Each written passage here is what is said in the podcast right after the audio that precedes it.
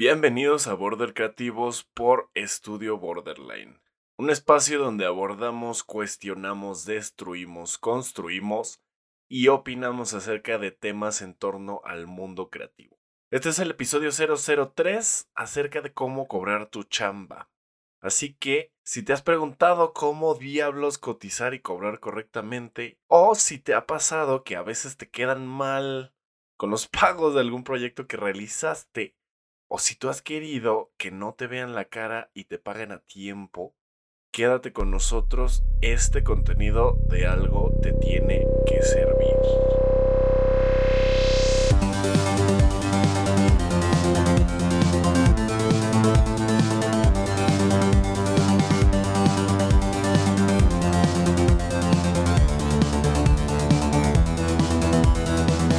Creativos, yo soy Pepe Paloma, productor en Estudio Borderline y yo estaré con ustedes en este episodio hablando sobre cómo cobrar tu chamba en el mundo creativo. Tratando de explicar un poco el rudo proceso de cómo manejar tus honorarios correctamente. Y pues bueno, trataré de darte una serie de tips para que no te vean la cara básicamente. Ya teníamos una lista de temas, de hecho, en espera que en Borderline queremos compartir con ustedes pero este en específico fue pedido por la comunidad que tenemos ya en Facebook, así que nos adelantamos a sacarlo. Pero bueno, antes de entrar de lleno al tema, quiero que sepan que si tienen comentarios, preguntas o sugerencias, pueden encontrarnos en Facebook como Borderline y en Instagram como arroba estudio Borderline.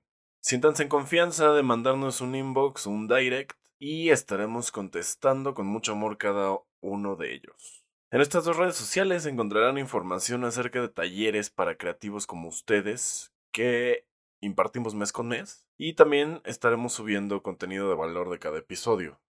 Eh, recibimos un comentario que nos gustó mucho acerca del episodio anterior de parte de Alberto que dice, Estoy cierto de que no podemos vivir sin proyectos. Gracias a ellos dirigimos nuestra acción y damos significado a nuestras experiencias que en lo personal me parece que es una excelente frase para complementar el episodio pasado. Así que un abrazote, Alberto.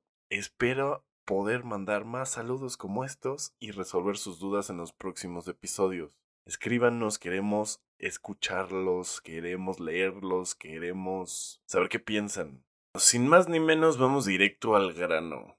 Hoy tenemos un súper, súper, súper tema, ya que todos los creativos en alguna ocasión nos hemos enfrentado con esta dura decisión de dar una cotización.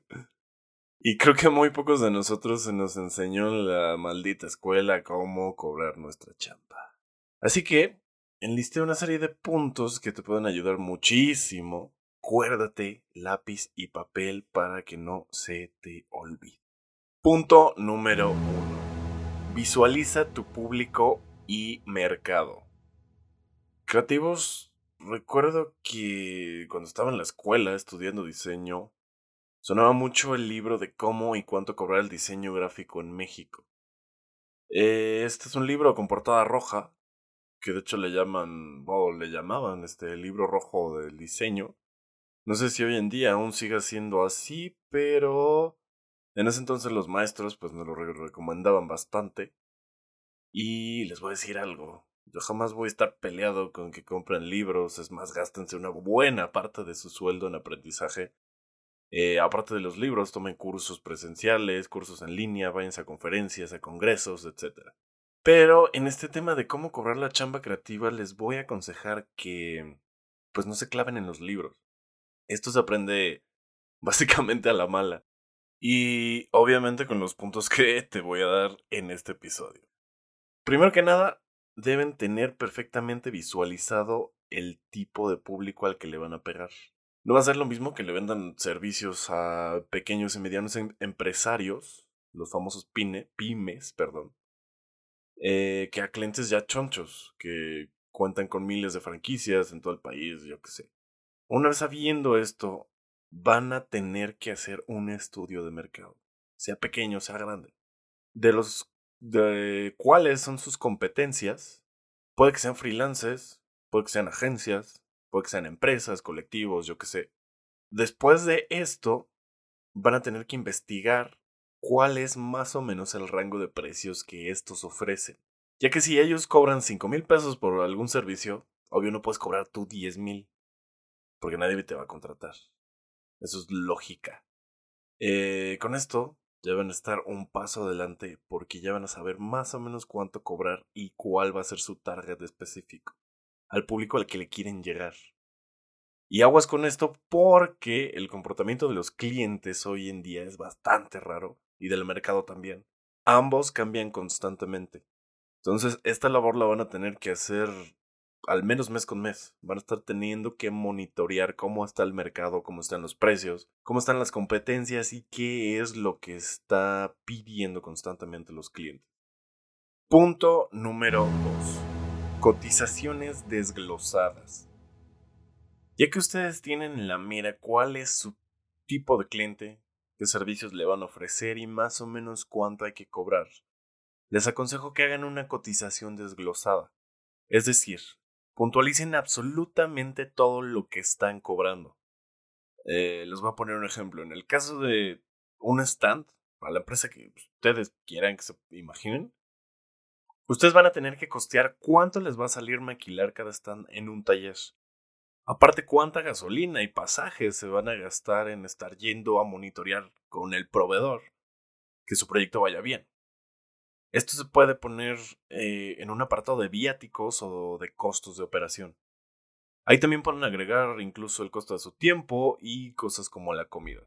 En otro apartado van a poner sus honorarios. Es decir, esto cuesta la maquila, esto cuesta mis viáticos o costos de operación, y esto otro cuesta la idea y el diseño que te estoy generando. En este último punto, ojo, ustedes no van a cobrar el tiempo que les costó hacerlo. Van a cobrar por sus conocimientos. Puede que ustedes sean los más rápidos diseñando un stand y se tarden una, dos, tres, cuatro horas. No cobran esas horas, cobran su conocimiento. Porque detrás de todo esto se pasaron horas y años aprendiendo cómo diablos hacer un stand bonito y funcional y que tenga un buen diseño aparte. Entonces no están cobrando las horas que se tardan en hacerlo, están cobrando por su conocimiento, acuérdense. Eh, de esta manera van a cobrar de manera correcta. Una vez que tengan todo su presupuesto desglosado, presénteselo así al cliente. Y les va a ser muchísimo más fácil a los clientes digerir una cotización de este tipo a que si ustedes le, les avientan el precio neto tal cual. Y también, aparte, les va a ser muchísimo más fácil negociar con él. Porque ustedes no le van a soltar así tal cual, ¿sabes qué? Te cobro tanto. Lo cual hace muchísimas veces que el cliente se espante. Ah, le van a presentar un desglose del por qué están cobrando esa cantidad. Y a él le va a ser más fácil negociar precios restando algunos puntos de su cotización o incluso, este es el happy problem, agregando algunos puntos. Es decir, que no les pida tantos stands, que les pida más. O que aparte les pida más cambios dentro de la cotización y ya se ganen una lana extra, ¿no? Esto, por ejemplo, se maneja mucho en el área de producción de eventos, ya que estas empresas manejan toda una lista del equipo que ellos tienen en bodega y les hacen cotizaciones a los que pues, les piden sus servicios, que normalmente son como para eventos corporativos, de estos majo eventos. Y entonces dentro de su cotización, ahí dice qué es lo que llevarán detalladamente al evento. Y ahí es donde el cliente decidirá si su presupuesto para contratar absolutamente todo el equipo o les restan algunas luces, pantallas, algunos displays, o en su caso, como les dije, el happy problem, pues les aumentan más cosas. Punto número 3 por nada del mundo compitas por precio. Este es uno de los grandísimos errores que se cometen en el mundo creativo, ya que se acostumbra a competir por precio y no por calidad, lo cual es súper erróneo y nos está jodiendo en el mercado día con día. Es decir, si ustedes están dejando un servicio en tres mil pesos, alguien te va a querer competir dándolo en mil, o en menos quizá. Y obviamente el cliente, como se va a ahorrar una lanísima, pues va a contratar al segundo. Así que creativos, por favor, no se bajen de precio. Siempre mantengan una buena calidad en lo que ofrecen. Y siendo constantes, créanme que tarde o temprano van a conseguir clientes eh, que valoren lo que cuesta su trabajo. Entiendo que muchos proyectos ya se deben trabajar bajo presupuesto previamente establecido, pero mm, siempre tengan en cuenta que si el proyecto lo vale y está dentro de sus estándares y capacidades, lo pueden aceptar. Pero ojo, no se bajen de precio, por favor, creativos. Aprendan a valorar su tiempo, su trabajo. Punto número 4. Cobra un anticipo. Esto es importantísimo y me he topado con muchos creativos que no lo hacen. Y no lo hacen por miedo o muchas veces porque a las personas a las que le están trabajando es su amigo o algún familiar.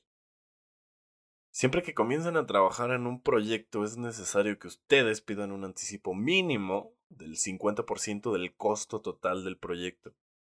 Esto por dos razones.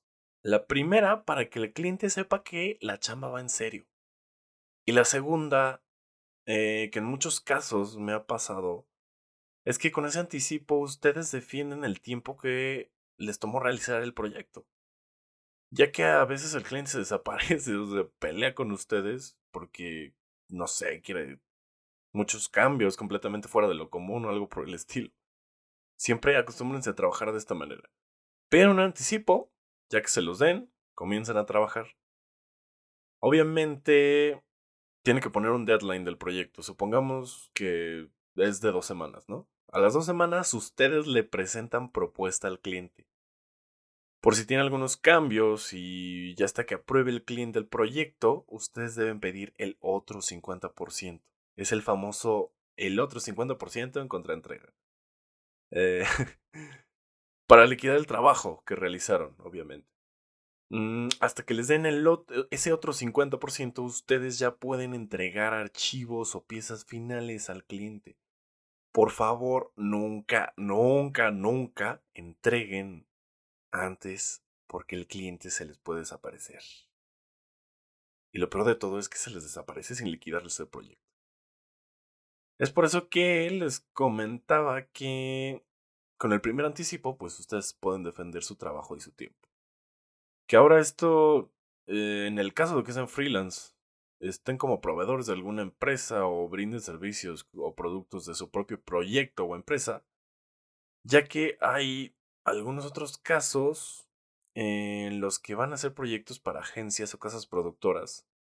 Esto se trata a veces de otra manera, donde pueden defender su chamba no con el anticipo, sino con un contrato, que este va a ser el próximo punto. Punto número 5. Los contratos.